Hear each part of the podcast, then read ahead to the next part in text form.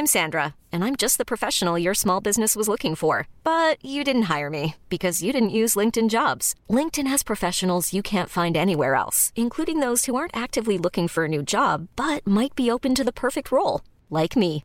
In a given month, over 70% of LinkedIn users don't visit other leading job sites. So if you're not looking on LinkedIn, you'll miss out on great candidates like Sandra. Start hiring professionals like a professional. Post your free job on linkedin.com/achieve today.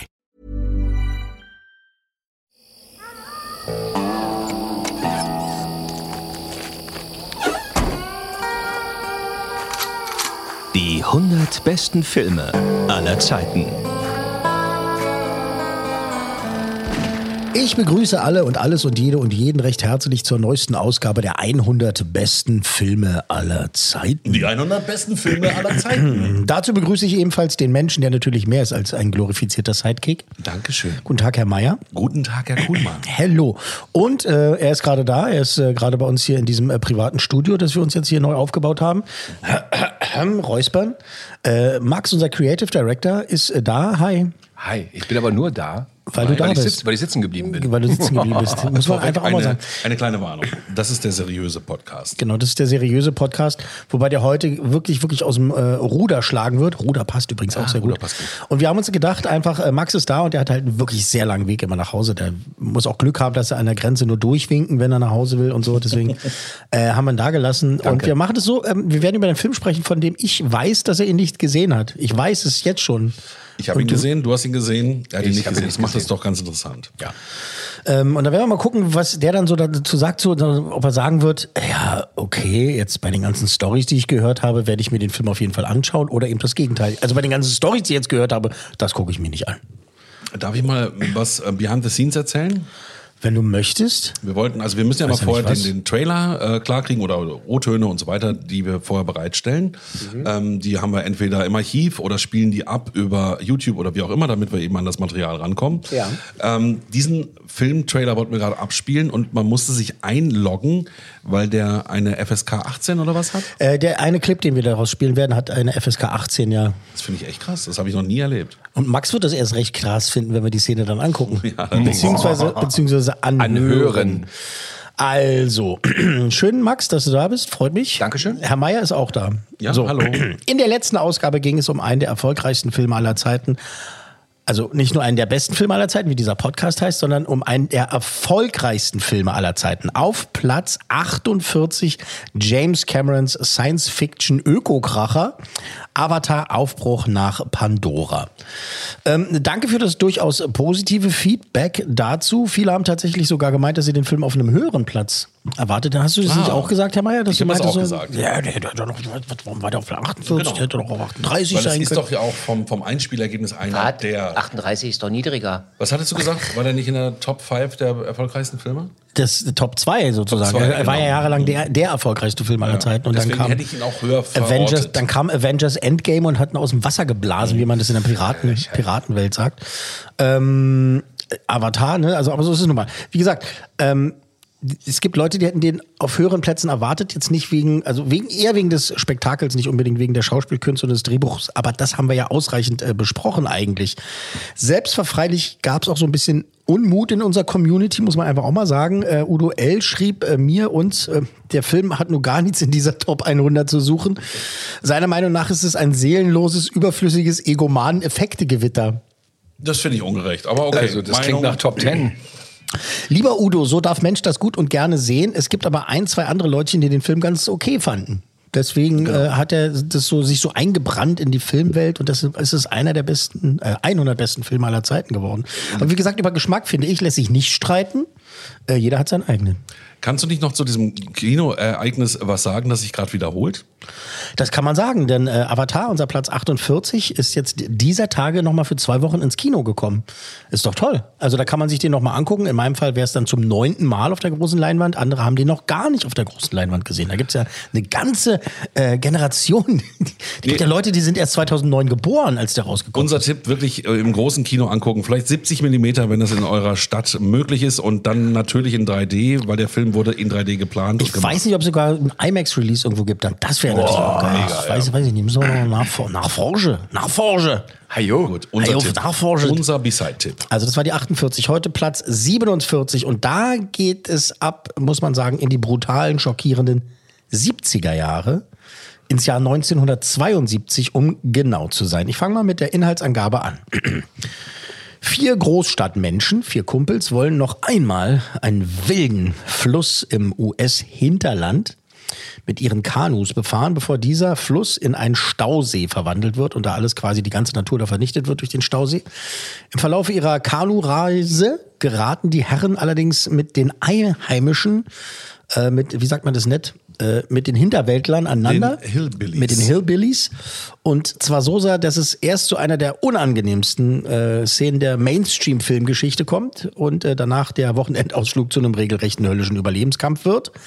Bei uns unter dem Titel Beim Sterben ist jeder der Erste in die Kinos gekommen. Im Fernsehen unter dem Titel Flussfahrt gelaufen. Inzwischen tatsächlich mehr unter seinem Originaltitel bekannt. Ladies and Gentlemen, auf Platz 47 der 100 besten Filme aller Zeiten. John Boormans Deliverance. In den Hauptrollen Ronnie Cox, Ned Beatty, John Voight und die coole Sau, Burt Reynolds. Ich verstehe nicht, wie man auf Tiere schießen kann. Manche Menschen können das nie drucken. Ich habe Turnierschützen gekannt, verdammt gute Schützen, die immer ins Schwarze trafen. Und wenn die auf ein Tier zielten, fingen sie an zu zittern. Wie ist denn das möglich? Sie verlieren die Nerven. Hat psychische Gründe. Ist doch scheißegal. Du nimmst den Pfannkuchen heute mit, okay?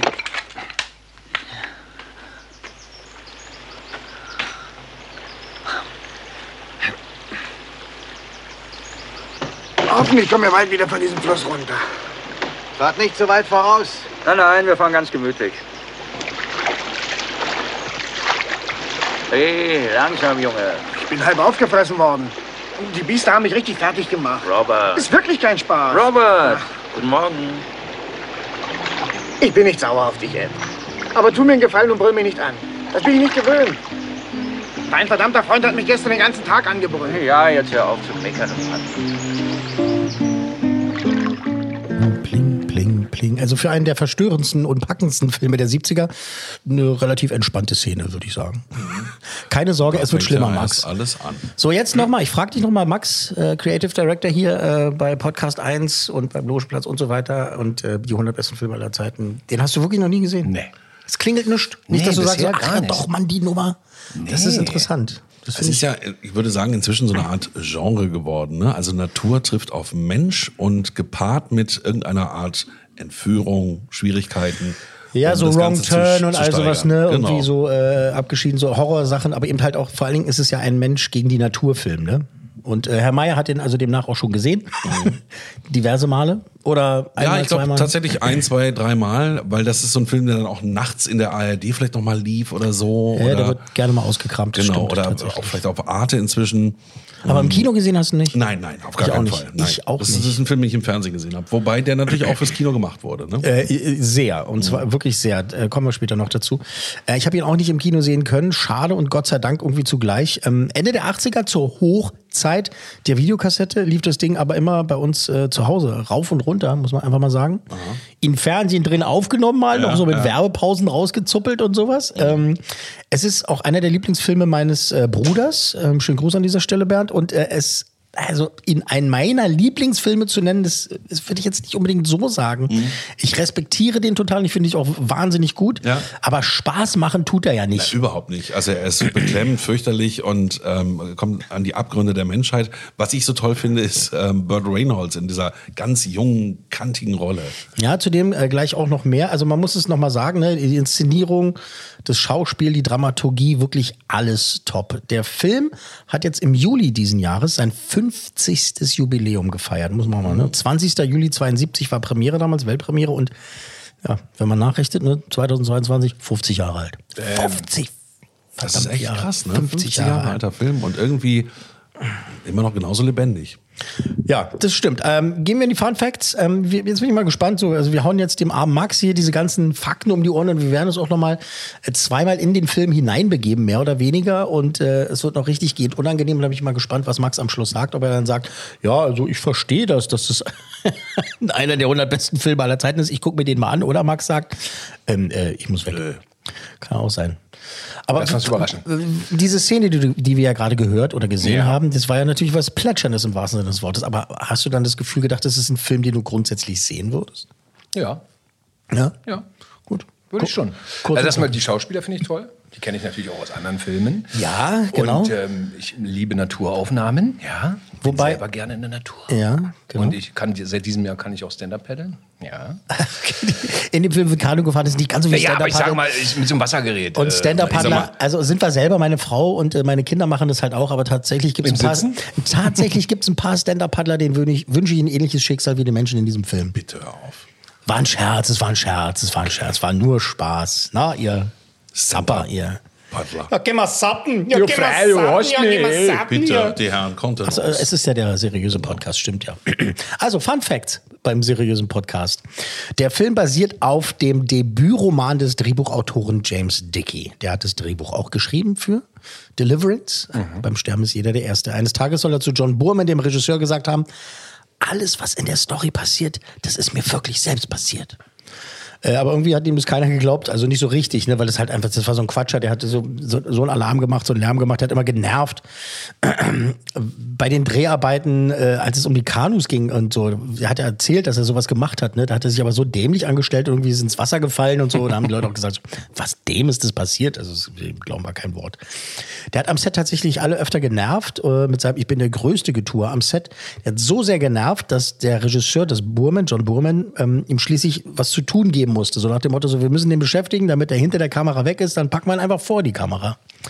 Ähm, Im Film gibt es einen Sheriff ganz am Ende des Films und den durfte er dann, Spoiler, äh, äh, spielen. Ähm, der dann mit den Überlebenden, nochmal ein Spoiler, äh, äh, zu tun hat, also dieser Sheriff. Äh, James Dickey hat es aber wirklich noch geschafft, äh, sich so richtig daneben zu benehmen. Der hat gerne mal einen getrunken und hat sich auch gerne mit dem Regisseur auch gestritten über so Drehbuchänderungen oder wenn das, der, der Anfang war irgendwie noch mal ganz anders, da war irgendwie noch so eine Viertelstunde Sequenz irgendwie, die am Anfang war und der John Burman komplett rausgekickt hat, er sich so aufgeregt, dass die, da haben die sich geprügelt.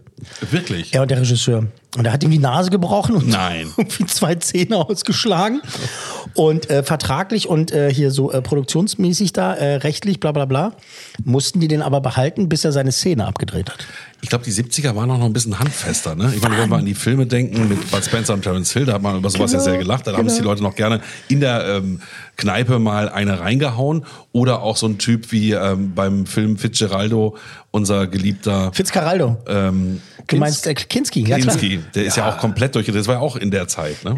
Das war auch so ungefähr in Kleiner der Zeit. Exkurs, ja. ähm, also, äh, wir haben ihn dann halt ähm, vom Set schmeißen lassen, den äh, äh, Mr. Dickey. Es ist verständlich.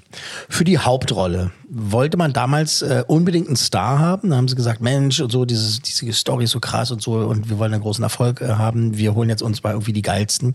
Und die haben folgende Herren angefragt: Donald Sutherland, Jack Nicholson, Charlton Heston und Marlon Brando. Also so die ganz kleinen geil. Namen.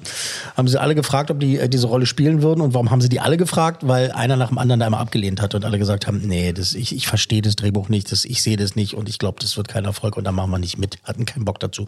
Marlon Brando war ja sowieso immer schwer zu kriegen, beziehungsweise schwer loszuwerden. Und ähm, in diesem Fall hat er halt auch wieder gesagt, nein, möchte ich nicht. Um Geld zu sparen, äh, entschloss man sich dann doch dazu, eher unbekannte Schauspieler zu nehmen für die diversen Rollen. Also der relativ unbekannte TV-Star noch, Burt Reynolds, der hatte so ein paar Sachen im Fernsehen gemacht und hat so ein bisschen so Aufmerksamkeit gehabt und so, war aber noch gar, er hat noch gar kein Kino echt? gemacht, war noch gar kein Star. Und den hat man dann halt äh, nach dem Casting halt für die Hauptrolle genommen, weil der Burman gesagt hat, das ist ein geiler Typ.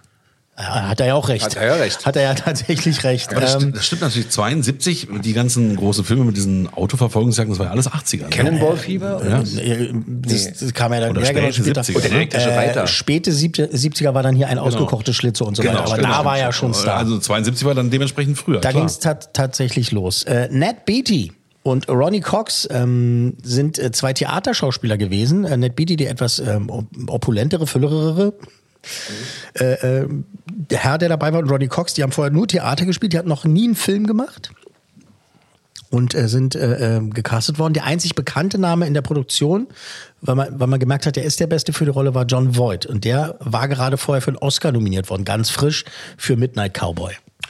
Genau. Damals gegen John Wayne verloren in dem Jahr, aber war halt nominiert äh, für Midnight Cowboy.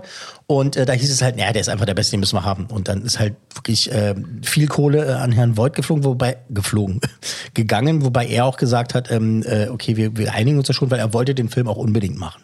Das Witzige ist ja, damals war der so ein absoluter Star, der für die Leute, die so in den 80ern groß geworden sind, ist der dann auch wieder eher unbekannt. Ne? Das ist komisch. Äh, John Voight jetzt meinst Mhm. du? Ja, der war zu dem Zeitpunkt Anfang der 70er so, ja, da war der schon mal ein Star Genau. und dann äh, hat er sich aber immer wieder so ein bisschen durch ein bisschen bestimmte Rollen- zurückgekämpft, ne? genau, Mhm. mal wieder zurückgekämpft, im wahrsten Sinne des Wortes. Ähm, so, Dreharbeiten. Normalerweise werden gefährliche Naturszenen ja gerne auch mal im Studio nachgedreht. Damals war das halt auch so, da hast du mal gesehen, die sind irgendwie Bluescreen gewesen, so, die sind, sitzen ja gar nicht in dem Kanu. Ähm, die Aufnahmen der Flussfahrt wurden auf dem Chattooga River gedreht, an der Grenze zwischen Georgia und South Carolina. Der Chattooga River galt damals praktischerweise als einer der gefährlichsten Flussverläufe in den USA. Und äh, trotzdem fanden die Produzenten und der Regisseur die Locations so gut ähm, und so praktisch zum Drehen, in Anführungszeichen, dass sie einfach da drehen wollten und es dann auch taten. So nach dem Motto, ein bisschen Verlust hast du immer. Ja, genau. Apropos Verlust, äh, festhalten. Ähm, leider, das muss man sagen, äh, durch die Popularität dann später des Films äh, sind viele Kanu-Anfänger, ähm, die wollten unbedingt dieselbe Strecke fahren. Weil sie den Film gesehen haben. Und die haben gesagt, oh Mann, da müssen wir unbedingt mal hin und so. Und deswegen sind viele Unbedarfte in den Jahren danach im Chattooga River ertrunken. Weil die dahin sind, haben sich überschätzt, äh, haben das äh, unterschätzt und äh, sind Heute dahin. steht im Abspann, liebe Kinder nicht nachmachen. Ja, ja, genau. Das, äh, damals war das eher egal. Äh, wir bleiben beim Thema äh, Geld sparen. Um Geld zu sparen, mussten alle Schauspieler übrigens ihre Stunts selber machen. es gab ein ganz kleines Stunt-Team. Ähm, das wurde aber nicht eingesetzt, beziehungsweise es wurde, wie gesagt, den Schauspielern äh, eben äh, beigebracht, so Leute, ihr macht das alles selber. Ja? Das Team stand mehr rum, ja?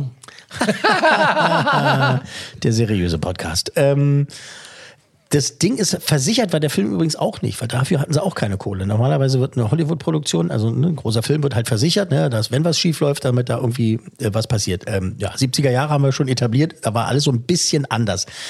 In einer wirklich der vielen spannenden Szenen im Film äh, muss ja John Voight so eine, so eine Wand hochklettern. So eine steile Wand, so eine Steinwand, ohne Sicherung, äh, ohne Seile und so weiter. Und du siehst halt, wie er da hochklettert. Und es war auch wirklich. Das haben die ohne Sicherung und ohne haben die Seil gemacht. ohne dein Sicherungsseile, der ist da hochgeklettert äh, und er hat das ganz alleine gemacht, weil John Burman zu ihm gesagt hat, du, äh, Mama. Da war nicht nur der Film die Lebensherausforderung, sondern der Dreh äh, tatsächlich auch, ja? Genau. Also alleine Ja, irre gewesen. Äh, Sicherheit. Eben aus Kostengründen nicht so groß geschrieben und so ist dann auch passiert, dass Ned Beatty ähm, einmal mit dem Kanu gekentert ist, unter Wasser ne, gedreht und da ist ein Strudel gekommen. Unter Wasser und hat halt gemerkt, er kann da, er kann da nicht raus. Er, so erst nach so circa 30 Sekunden, die unter Wasser und Wie du hast die Orientierung, sind, ja. Orientierung verloren, sind 30 Sekunden nicht so geil, möchte man nicht machen. Erst nach 30 Sekunden war da jemand bei ihm und er hat in Interviews dann gesagt, später, ähm, er hat gedacht, oh mein Gott, ich werde jetzt sterben und wie wollen die den Film ohne mich zu Ende drehen? Moment mal, John Burman, der Bastard, der wird sich schon was einfallen lassen, hat er gedacht. Das waren seine letzten Gedanken.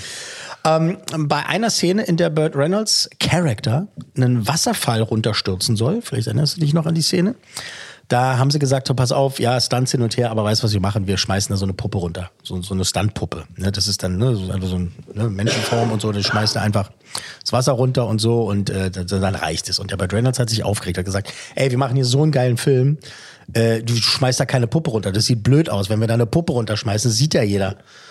Ich mach das. Haben sie zwei Sekunden überlegt und dann meinte John ja, okay, dann spring. der war besser. Also Reynolds hat den Regisseur überzeugt, ist gesprungen, hat sich das Steißbein gebrochen Siehst du, sowas muss dabei rauskommen, ja. und äh, soll dann, das ist so die Story, wer weiß, wie es wirklich abgelaufen ist, aber die Story ist, dass er halt ne, äh, wird behandelt, äh, schleppt sich wieder zum Regisseur hoch, weil der war da irgendwie am, am oberen Teil von dem, von dem Fluss, schleppt sich dahin. Und die haben halt diese Monitore gehabt, wo man sich das angucken konnte sofort. Und der fragt den John Burman, äh, wie hat's denn ausgesehen? Und der Burman sagt zu ihm, du, ganz ehrlich, als wenn man eine Puppe in Wasserfall runtergeschmissen hat. Oh, wie mies. Noch harte Typen früher.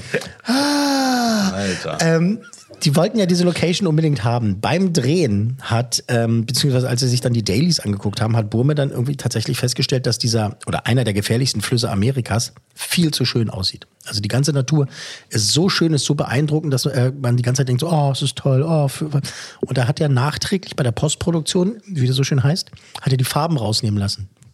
Deswegen wirkt das alles so ein bisschen so, ja, nicht so schön, nicht so lieblich und so idyllisch, wie man das eigentlich Mhm. Das ja erwarten müsste. Das ist so ein ganz, ganz, ganz Ich habe kleiner auch heute gedacht, als ich den Trailer noch mal ganz kurz ein, eingeschaltet habe, da dachte ich, Mensch, die Farben sind so ein bisschen Die sind mir beim ersten Trailer, grau. bei dem ersten Filmschnipsel auch schon aufgefallen. Das ist ja echt ein Ding. Tatsächlich haben sie äh, die Farbe rausgenommen. So, also eine der berühmtesten Szenen des Films ist das Banjo-Duell. Dueling, Dueling Banjos. Am Anfang des Films, äh, als die Stadtkleckerer im Hinterland da ankommen, treffen sie auf, ja, wie sagt man das, also offensichtlich äh, inzuchtverseuchte Hillbillies. Und äh, einer von denen, also so ein Junge, der äh, spielt mit Ronnie Cox äh, Charakter, spielen die eben jenes Banjo-Duell. Und das, äh, da gibt es ein schönes Video dazu. Äh, wir hören uns das an und wir schauen uns das an.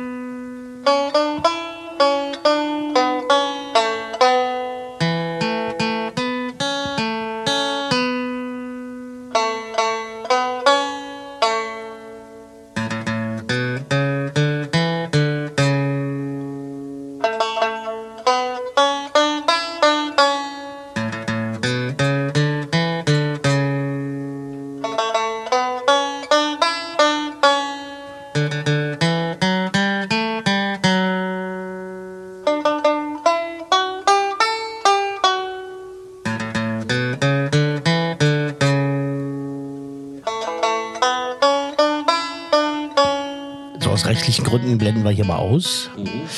Das wird natürlich nachher noch ganz wild und sowas, ne? Ähm, da ist ja der junge Mann. Äh, und dieser Junge, der das spielt, das Banjo, da so sitzt, äh, wir sehen das gerade vor uns. Äh, Max hat den Film ja noch nie gesehen. Nein. Guckt da drauf. Ähm, kein Schauspieler. Tatsächlich wie viele der Menschen, die man am Anfang des Films sieht. Ähm, Haben die wirklich dort echte gelebt? Hillbillies, echte Einheimische haben sie genommen, haben Nein. gesagt, hier, wir drehen einen Film und die haben mich alle gefreut. Und äh, haben da mitgemacht. Und ähm, dieser Junge konnte weder Schauspieler noch Banjo spielen. Kann der gar nicht. Kann der überhaupt nicht. Hab ich mal Sie haben's zu- gekauft. Ja, habe ich auch abgekauft. Die haben es tatsächlich so gemacht, der sitzt da einfach nur und seine Arme haben sie so nach hinten, so zur Seite gemacht, run- runtergebunden. Und äh, durch seine Ärmel hat ein Banjo-Spieler seine Arme ge ge gemacht und hat halt, hält halt dieses Banjo in der Hand. Das sieht man auch auf dem Bild jetzt Und in, der, in, und- der, in der Einstellung, die ja jetzt gerade steht, sieht man es auch nicht. Nee. man müsste ja meinen, da ist ein Ansatz zu sehen oder so. Gar Ich nicht. Film, darfst du nichts mehr glauben heutzutage. Der Wahnsinn. sitzt hinter ihm, hält äh, Banjo in der Hand und spielt und spielt und spielt und spielt sich da ein Wund. Ja, und diese Gesichter, also wirklich Horror. Horror. Ja, ne? Von Inzucht, Inzucht gezeichnete äh, Gesichter da, das ist schon, Ganz, ganz schon ganz schön hart. Äh, Im Film gibt's ansonsten übrigens so gut wie keine Musik. Also ab und zu gibt's so mal ein paar Töne aus so einem der ersten Musiksynthesizer, die so damals da irgendwie Ende der 60er, Anfang der 70er, so diese professionellen oder die so vom Fließband so irgendwie gebaut. Ich weiß nicht, wie das Ding hieß. Aber da haben sie so ein bisschen so Sounds gemacht. Gibt's nur so ganz, ganz wenig. Ansonsten läuft eben dieses Banjo, dieser Banjo-Song äh, immer wieder im Film. Und wie sich rausstellte, basiert dieser Song auf einem anderen Song, Feuding Banjos von einem gewissen Arthur Guitar Boogie Smith. Und der hat den Film gesehen und hat sich gefreut und hat sich gewundert, warum am Ende sein Name dann irgendwo steht. Von ihm und dem Typen, mit dem er den Song aufgenommen hat. Dann hat er gedacht, Moment mal, das finde ich aber nicht so geil. Und ähm, hat äh, den Film verklagt, beziehungsweise Warner Brothers, die den Film rausgebracht haben und hat gesagt, das ist mein Song und das habt ihr auf, ganz offensichtlich geklaut. Ihr nennt das Ding auch noch Dueling Banjos und das heißt Feuding Banjos. Also was ist mit euch los? Äh, hallo, wo, Wo ist mein Geld? fuck you, Und der hat recht bekommen. Hat Recht bekommen tatsächlich. Äh, sein Name musste dann in die, in die Credits gepackt werden und er hat äh, auch äh, ist dann am Erlös des Films beteiligt worden. Und äh, tatsächlich ähm, hat er da quasi sein Recht gekriegt. Dueling Banjos wurde übrigens so erfolgreich, das haben die im Radio rauf und runter gespielt.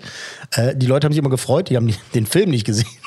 Ja, genau. Nein, natürlich haben auch viele, die den Film gesehen haben, auch dieses Ding. Äh, und eines Tages hat John Burman dann über, ähm, also das wurde als Single rausgebracht. Den Soundtrack selber gab es halt nicht, weil es gab ja nur dieses Synthesizer-Ding, aber dieser Song wurde als Single rausgebracht nochmal. Und da kamen die vorbei bei John Burman und haben ihm eine goldene Schallplatte irgendwann in die Hand gedrückt. Übrigens, äh, aus deinem Film hier, Dueling Banjos, und ja, pst, nicht so laut, er hat dafür eine goldene Schallplatte bekommen. Und die wurde ihm, jetzt wird's ganz weird, diese Schallplatte, da wurde bei ihm eingebrochen, Jahre später, und die wurde ihm geklaut in, Von seine, Arthur Smith. in seiner Heimat, in seiner Heimatstadt Dublin. What? Weil da wohnt der John Burman. So. Und zwar von einem gewissen Martin Cahill. Äh, eine wirklich illustre Figur äh, der irischen Unterwelt. äh, und von dem Typen, der ihn da beklaut hat, war Burman so begeistert, dass der nochmal Jahre später hat einen Film über den gedreht. The General, das war den sein äh, Spitzname, The General. Äh, mit dabei Brandon Gleason, der hat den gespielt und ebenfalls mit dabei, jetzt wird's noch mal ein bisschen Noch- noch ein ne? Dreher? Weil aus Deliverance war dann John Voight in dem Film auch dabei. In der Geil. Nebenrolle. Krasse Geschichte. So, jetzt mal durchatmen. Kommen wir von einer der, da muss man einfach sagen, ja, coolsten Szenen des Films ähm, zur, wie ich ja schon angekündigt habe, zur unangenehmsten. Also, jetzt mal ein bisschen aufpassen. So, Jetzt, da mussten wir uns ja extra anmelden, hast du ja schon an, anfangs gesagt, ne? Weil das hier irgendwie ab 18 so. Also, es ist eine der unangenehmsten und auch eine der ekelhaftesten Szenen der Mainstream-Kinogeschichte. Natürlich gibt's äh, Exploitation Cinema und so weiter und ne, Porno und, und Horror und das ich was, also alles viel, viel schlimmer. Aber das ist ja wirklich ein Film, der im Mainstream-Kinos gezeigt wurde. Nicht, nicht auf Broadway oder was auch immer oder auf Kudam, sondern halt eben ne, normale Menschen sind in diesen Film gegangen. Vermeintliche normale Menschen. Darf ich noch ganz kurz was sagen? Also ganz Ja. wichtig zu sagen ist, also diese vier Jungs aus der Stadt machen diesen Trip über diesen Fluss und wollen Gemeinschaft erleben und diese Hillbillies treffen dann auf diese anderen und da entsteht natürlich dieser Du meinst, dass ich hätte, ne? das hätte ich jetzt nicht erklärt, Nee, ich möchte du? es trotzdem noch mal sagen und, Ja, und ja, der ganze Hass entlädt sich in dem Film immer mehr. Ne? Ja, ja, also es ist die berühmte Squeal like a pig, quietsch wie ein Schwein Szene. Unsere Kanufahrer, ne, ähm, Herr Meier hat es gerade schon gesagt, also die werden von den Hinterwäldlern überfallen, werden gefesselt, geschlagen äh, und einer von ihnen, Ned Beattys Charakter, wird vergewaltigt. Oha. Es, das ist ja an sich schon furchtbar genug. Ist schlimme Szene, so reicht schon. Um, jetzt wird es nicht kompliziert, aber so, pass auf. Um den Film wussten die schon, später im Fernsehen zeigen zu können.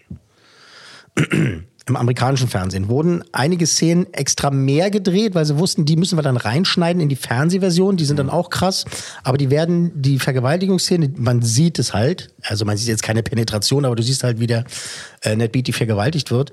Ähm, die wussten, dass das im Fernsehen niemals gezeigt werden würde. Also haben die sich ein bisschen gedacht, wie machen wir das, ähm, wie können wir das noch ein bisschen anders machen? Und da haben sie eben diese Vergewaltigungsszene noch ein paar Szenen, noch ein paar Bilder sozusagen mehr gedreht und sind dann eben auf diesen Satz gekommen, äh, squeal like a pig. Also quietsch wie ein Schwein. Und es wurde improvisiert. Also hat irgend, irgendeiner hat gesagt, ey, lass uns das es muss krass sein, weil das muss ja auch weiterhin zu der Szene passen. Wir können jetzt nicht plötzlich da Blümchensex haben und irgendwie sagen, so bitte, ich möchte jetzt nicht dich vergewaltigen, sondern halt Ist ja auch eine krasse Szene, ne? wie er ihn erniedrigt, dass er wie ein Schwein grunzen soll. Genau, das ganz, ja ganz genauso, schlimm. Ganz genauso schlimm. schlimm, aber auch fürchterlich. Ähm, manche behaupten, dass äh, Ned Beatty selber das vorgeschlagen hat. Also Theaterschauspieler natürlich äh, Profi im, am Theater, aber es war sein erster Kinofilm, dass der das selber vorgeschlagen hat. Ey, lass uns das wenn dann, ah, lass uns krass machen und so. John Burman meint aber in Interviews, das war wohl eins der Crewmitglieder, der gesagt hat, äh, lass uns mal das machen und so. Und äh, wie dem auch sei. Also wir tun uns das jetzt tatsächlich mal ein paar Sekunden an. Wir sehen das. Max sieht es zum ersten Mal. Es ist ein äh, Erwachsenen-Podcast, es ist ein seriöser Podcast. Äh, wir werden natürlich äh, die Szene dann auch äh, abbrechen, bevor es halt ganz, ganz schlimm wird. Glaub mir, Max, es reicht, was wir jetzt sehen Okay. und Ich sitze. hören. Ähm, wir tun uns das an in die Szene, die in dem Film, also ich hatte einfach den berühmtesten Satz aus dem Film gebracht. Also das ist ein Satz, den kennt jeder, in Amerika sowieso. Ähm, wir machen es in der Originalversion, äh, tun uns das jetzt mal in der Originalversion an, die Squeal Like a Pig Szene aus. Deliverance. That boy. I bet you can squeal. I bet you can squeal like a pig. Oh, let's squeal. Squeal now. Squeal. Squeal. Squeal louder. Louder. Louder. Louder. Louder. Louder. Get down there, boy. Louder. Hey, them britches down. Yes, sir. You get better that, boy. You get better that. Come on, squeal. Squeal.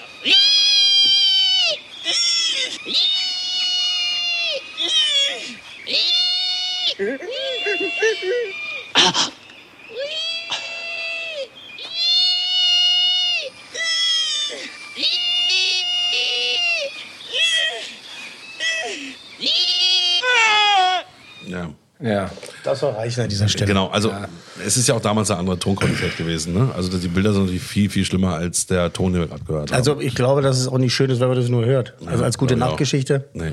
Max, bleibst du da, bleib noch da. Ja, ich bin hier. Ähm, Sein Freund ist an den Baum gefesselt. genau, John. Voight ist am Baum gefesselt. Äh, die anderen sind ja gerade irgendwie anders unterwegs, Burt Reynolds und der äh, Ronnie Cox. Und ähm, äh, pass auf, Spoiler, aber damit du dich vielleicht ein bisschen besser fühlst. Beziehungsweise die Leute, die ihn nicht kennen. Der Vergewaltiger, der wird äh, nach dieser Szene, also in der nächsten Sequenz, von Burt Reynolds mit einem Bogen erschossen.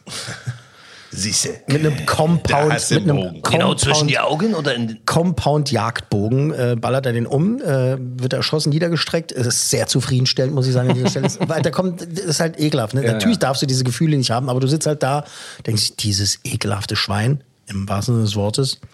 Äh, und dann äh, äh, erschießen die den, quasi bringen den um und dann ist halt der nächste Teil der Story, dass eben diese Leiche loswerden äh, müssen. Wieso? Weil das halt. Mitten im Wald? Ich finde es nicht schön. Und die äh, anderen Hillbillies das dann nicht so lustig die anderen finden. Hillbillies äh, sind ja noch da und die werden Ach halt so, von denen verfolgt und sowas und die wollen halt diese Leiche loswerden und wollen halt damit erstmal nichts mehr zu tun haben. Das ist erstmal, dafür entscheiden sie sich. Und natürlich geht es dann um die Gewissensbisse und so, Mensch, wir haben Menschen umgebracht und dann streiten sie sich auch und so weiter. Also der Film ist halt so, ne, die Jungs gehen in den Wald und machen Kanufahrt und dann bricht halt alles auseinander und wird einfach nur noch albtraumhaft und es wird immer schlimmer von Szene zu Szene zu Szene. Ähm, Bill McKinney, der Schauspieler, der halt den Vergewaltiger gespielt hat, der hat dann für die Szenen, äh, wenn er als Leiche rumgetragen wird, und das sind nicht wenig, das dauert einen Moment, bis die den loswerden tatsächlich, äh, hat er trainiert, ähm, bis er über zwei Minuten lang die Luft anhalten konnte. Geil. Und äh, hat sich gar nicht gerührt und wirklich vollkommen leblos hat, konnte der agieren. Und das nenne ich mal Arbeitseinsatz. Das also ist der, Arbeitseinsatz. Du, es gab halt Also der Leute, hat fürs Rumliegen Geld bekommen, oder was? naja, vorher hat er nicht rumgelegen, da hat Ned Beatty rumgelegen. Ähm, äh, der, es gab halt Leute, die gesagt haben, so, ja, da haben sie halt eine Puppe irgendwie durch, da haben sie wahrscheinlich die, die, die, Da sie Burt Reynolds die, durch- die, Stunt, die Stunt- Das ist keine rumgetragen. Puppen. Das ist der Film ohne Puppen. Das ist der Film ohne Puppen. Das war tatsächlich der echte Schauspieler, der eben, also Bill McKinney, habe ich schon gesagt, der eben da durch die Gegend getragen wurde. So, haben wir hinter uns gebracht. Ui, ui, ja, ui, ui. Und Ähm, ja. Es lebt halt auch durch diese ganzen Bilder, auch manchmal durch diese Ruhe, dann wird das Tempo wieder angezogen. Es ist ganz gut gemacht einfach. Die, der Plot ist ja schnell erzählt. Ne? Also wie gesagt, es gibt ja viele von diesen Filmen, aber es ist einfach so fesselnd grausam. Und weil es auch der erste dieses Genre, Genres war.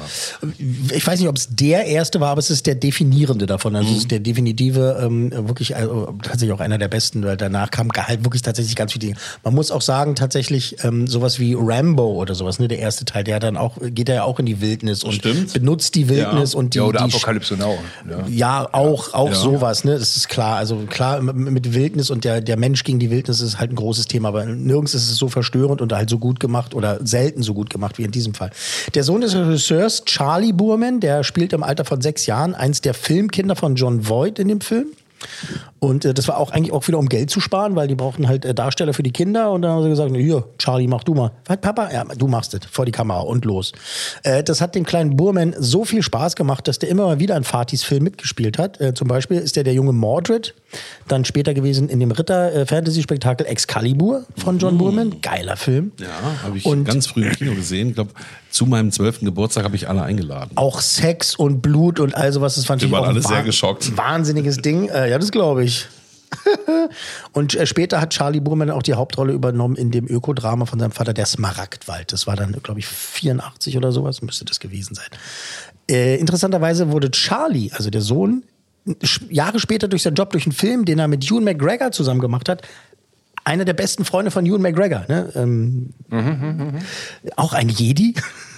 Auch ein Obi-Wan Kenobi äh, und gemeinsam, gemeinsam haben die ganz viele Biker-Dokumentationen gedreht. Die sind mit dem Bike äh, durch, die, durch die Weltgeschichte gefahren und haben darüber, glaube ich, irgendwie drei Staffeln von so einer Biker-Serie gedreht. Also der, der Sohn des Regisseurs von Beim Sterben ist jeder der Erste, ist äh, der beste Freund von Ewan McGregor. So kann so kann's gehen in Hollywood. Äh, der Kameramann Wilmos Zsigmond, äh, der wurde übrigens für den Film engagiert, weil der 1956 Dokumentaraufnahmen der russischen Invasion in Ungarn gemacht hat. Ist ja top aktuell. Und Burman hat es gesehen und der hat gedacht, jemand, der beim Drehen von Russen beschossen würde, und so war's, äh, und so gute Bilder machen. der ist und so gute Bilder macht, tatsächlich, ist Ja. genau der richtige für meinen Film. Und da hat er den äh, quasi angerufen und gesagt, äh, Herr äh, Giegmond, äh, kommen Sie nach Hollywood, beziehungsweise kommen Sie zu uns nach äh, South Carolina und äh, Georgia und wir drehen mit Ihnen diesen Film. Und dann hat der Typ gesagt, Klar. ja gerne, mir fliegt die Scheiße. äh, da war ja, war Das ein paar ja Jahre aber schon später. ein. Ne? Ich meine, wenn du in der, in der Wildnis äh, drehen musst, dann musst du auch improvisieren, dann musst du echt Tats- draufhalten im richtigen Moment. Tatsächlich haben die wirklich ganz krass, die haben auf so einem ganz kleinen, so, so, so, so, so ein Schlauchboot, sind die auf diesem gefährlichen Fluss vor den hergefahren und haben halt selber, also John Burman und der Kameramann waren selber auf dem Wasser und haben halt diese Szenen gedreht. Und da sind diese wahnsinnig guten Bilder bei rausgekommen. Diese Arbeit von Giegmond, von der war auch ein gewisser Steven Spielberg sehr begeistert komm. und hat den deswegen für seine äh, unheimliche Begegnung der dritten Art engagiert. Und dafür hat er dann einen Oscar gekriegt. Und durch den Ding, hier, durch das Ding ist er bekannt geworden. Durch das Ding ist er Durch bekannt den geworden. Ding, äh, da- jedenfalls jedenfalls äh, am anderen Ende der Welt. Ähm, apropos am Ende. Am Ende des Films, weiterer Spoiler, äh, gibt es eine Albtraumsequenz, in der eine tote Hand aus dem See auftaucht. Ne, das habe ja gesagt, ne, der Fluss wird ja überschwemmt oder ne, sollte der Staudamm gebaut werden und dieser Stausee. Und aus diesem Stausee, in dieser Albtraumsequenz, kommt eine Hand raus. Regisseur Brian De Palma war ein guter Freund von Burman. Der hat den Film gesehen und gesagt, oh, das ist eine geile Szene. Ey, weißt du, was ich mache? Ich verfilme hier von äh, Stephen King äh, 1976 äh, die erste Stephen King-Verfilmung Carrie. Und wir erinnern uns, am Ende von Carrie gibt es auch diese Traumsequenz, wo aus dem Grab die Mutter der Hand rauskommt und äh, Carrie da, beziehungsweise die Freundin von Carrie, äh, da in, ins Grab reinziehen will. Und das ist äh, eine Hommage an John Burman, an äh, beim Sterben ist jeder der Erste. Das ist mal interessant. Wie das alles mal zusammenhängt, ne? Schon crazy. So, äh, wir sind schon äh, so knapp vom Ende. Budget des Films 1972. Wer möchte Oh, raten? Ich, ich habe ja gesagt, ne, die wollten. Lass mal Max raten. Ja, ja. Oh. Oder ratet beide. Fünf Ratet. Millionen. Du sagst 5 Millionen? Ja, ich bin so in einer ähnlichen Liga unterwegs. Also das war damals waren zu 5 Millionen, glaube ich, ne? schon ziemlich viel. viel. Ich gehe noch ein bisschen weiter runter auf 2 Millionen. 2 Millionen Dollar war das Budget. Tatsächlich. Hey Fabian, du hast doch irgendwie, ihr habt ja was am Laufen jetzt. Nee, wir haben das schon öfter gemacht, weil diese ganzen alten ähm, das sind Erfahrungswerte, die bereinigte mittlerweile. Ja? äh, Kohle zu heute und dann musst du überlegen, wie viel sind 2 Moment mal, Millionen damals. fünf, ich habe 5 Millionen Ostmark gesagt. Das sind, Ah, ja, ja, genau. Also 2 Millionen Dollar war das Budget damals, also mehr haben sie dann halt nicht gekriegt dafür. Die haben sie wirklich auch jeden Cent ausgegeben. Inflationsbereinigt wären das heutzutage 14 Millionen. Auch, nicht- auch nicht viel, also Nee. auch ein kleines Budget. So, also ich helfe nochmal als Tipp, der Film war erfolgreich. Äh, Kritiker fanden ihn gut, das Publikum fand ihn sowieso gut, ne? Du Dueling Banjos und so weiter. Ähm, was war das Einspielergebnis? Was meint er? Das ist 1972. Genau, es war in den 70ern. Äh, das war, also der erste Blockbuster, um noch weiterzuhelfen, war 1977 Star Wars. Wir sind jetzt 1972, dann sage okay? ich 20 Millionen. Ja, ich bin da auch in einer ähnlichen Liga. Das ist nicht so eine Riesensumme, äh, weil damals Kino noch nicht so funktioniert hat wie dann später in den 80ern. Aber Odyssey 2001 ist ja für mich eigentlich der Blockbuster. Aber okay. Ja, aber der hat äh, nicht Der so war viel 67, eingespielt. Aber ne? der hat nicht so Also viel ich sage auch sowas wie äh, im besten Falle 30 Millionen. 46,1 Millionen Dollar lalala, hat er eingespielt tatsächlich damals. Also beim Budget von 2 Millionen, muss man Das sich überlegen. Wahnsinn. Und, ne, und jetzt umgerechnet 14 Millionen heutzutage und es wären heutzutage 326 Millionen hat er eingespielt. Also, ne, nochmal noch mal zurückgerechnet, also 46, über 46 Millionen hat er eingespielt und der Burman konnte danach tatsächlich in eine Weile machen, was er will, weil die gesagt haben, geiler Typ. und dann hat er Excalibur und so weiter und seine Also Ja, ja, anderen Dinge ja, ja. gemacht. Ähm, aber das war ein Mega-Hit. Also bei Kritikern und beim Publikum mega Erfolg äh, und hat dann halt eben für viele der Beteiligten eben deren Hollywood-Karriere Karriere gest- gestartet. ja, ja, also ja, Ned ja, Beatty ja, ja. und Ronnie Cox. Ronnie Cox hat später dann ähm, den, den, den, den, ähm, den Chef gespielt von OCP in Robocop zum Beispiel und so weiter. Ne? Also die haben also alle was und Burt Reynolds natürlich Na wissen wir klar, schon. also Burt Was war denn Reynolds. der nächste dann? War das der elektrische Reiter? Was war denn der nächste? Der, der der elektrische Reiter war ja Robert Redford, da hast du jetzt Ach was so. verwechselt. Okay, sorry. Aber Ist ja also ist Reiter auch. ist Aber was war, weißt du, welches der erste, der, der, der, der Durchbruch war von Burt Reynolds? Welcher Film das gewesen sein? Beim Sterben ist jeder der? Erste. Ich meine, wo er selber Er hat hier die Hauptrolle gespielt und danach ging es durch die Decke. Das war's. Also ja, die, die Leute haben ihn schon wahrgenommen im Fernsehen und so und wussten, das ist ein geiler Typ. Und äh, John Burman hat gesagt, ja, den müssen wir auf die Leinwand hieven. Und danach, bam, hat er Aber das gemacht. Du hast jetzt noch nicht so viel äh, Reynolds hier in den Trailern gesehen. Der war halt auch mega in Shape ne, bei diesem Film. Ja, der hat auch äh, der Bogenschießen und so weiter alles selber so, gemacht, tatsächlich. Also Wahnsinn. äh, alles selber gemacht und äh, der hat. Ja, und, und hat sich als Puppe vom Wasserfall äh, Genau, hat sich da mal kurz das Steißbein gebrochen. Ja. Ach, beim Sterben ist jeder der Erste. Weltweit ist er bei war ja wirklich bei vielen der wichtigsten Filmpreise nominiert worden, ist aber tatsächlich komplett leer ausgegangen. Irgendwas ist immer irgendwie schief gelaufen. Auch für drei Oscars war er am Rennen. Bester Schnitt, beste Regie und bester Film.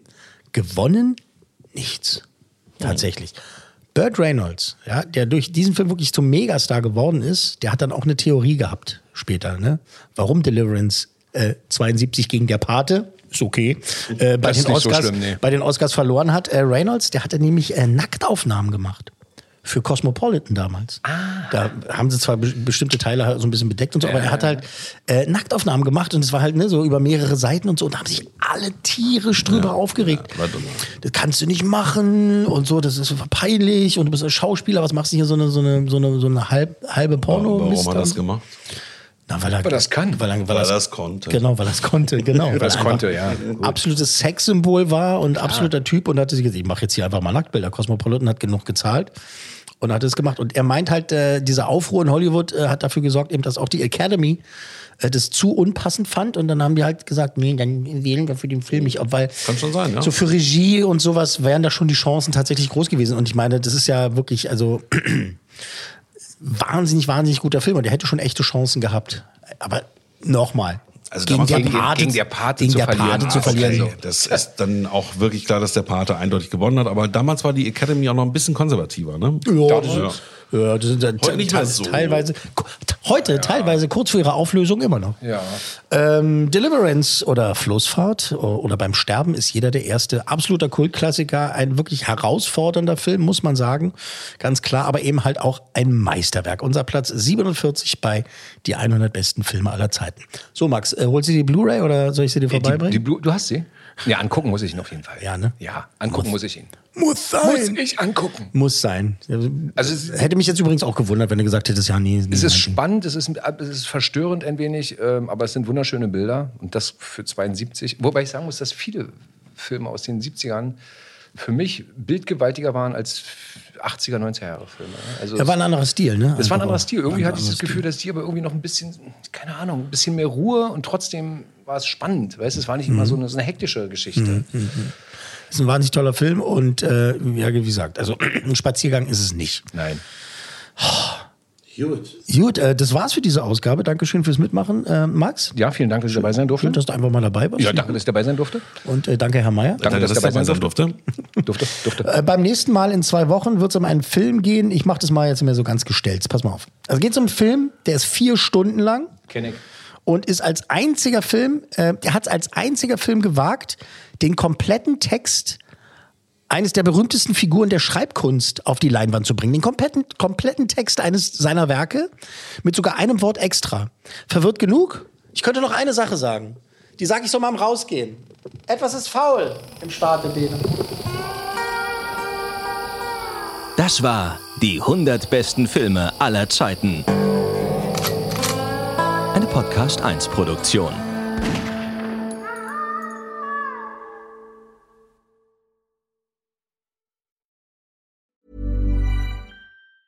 Ever catch yourself eating the same flavorless dinner three days in a row? Dreaming of something better? Well, HelloFresh is your guilt-free dream come true, baby. It's me, Kiki Palmer. Let's wake up those taste buds with hot, juicy pecan-crusted chicken or garlic butter shrimp scampi. Mm. Hello Fresh. Stop dreaming of all the delicious possibilities and dig in at HelloFresh.com. Let's get this dinner party started. Hi, I'm Daniel, founder of Pretty Litter. Cats and cat owners deserve better than any old fashioned litter. That's why I teamed up with scientists and veterinarians to create Pretty Litter. Its innovative crystal formula has superior odor control and weighs up to 80% less than clay litter. Pretty Litter even monitors health by changing colors to help detect early signs of potential illness. It's the world's smartest kitty litter. Go to prettylitter.com and use code ACAST for 20% off your first order and a free cat toy. Terms and conditions apply. See site for details.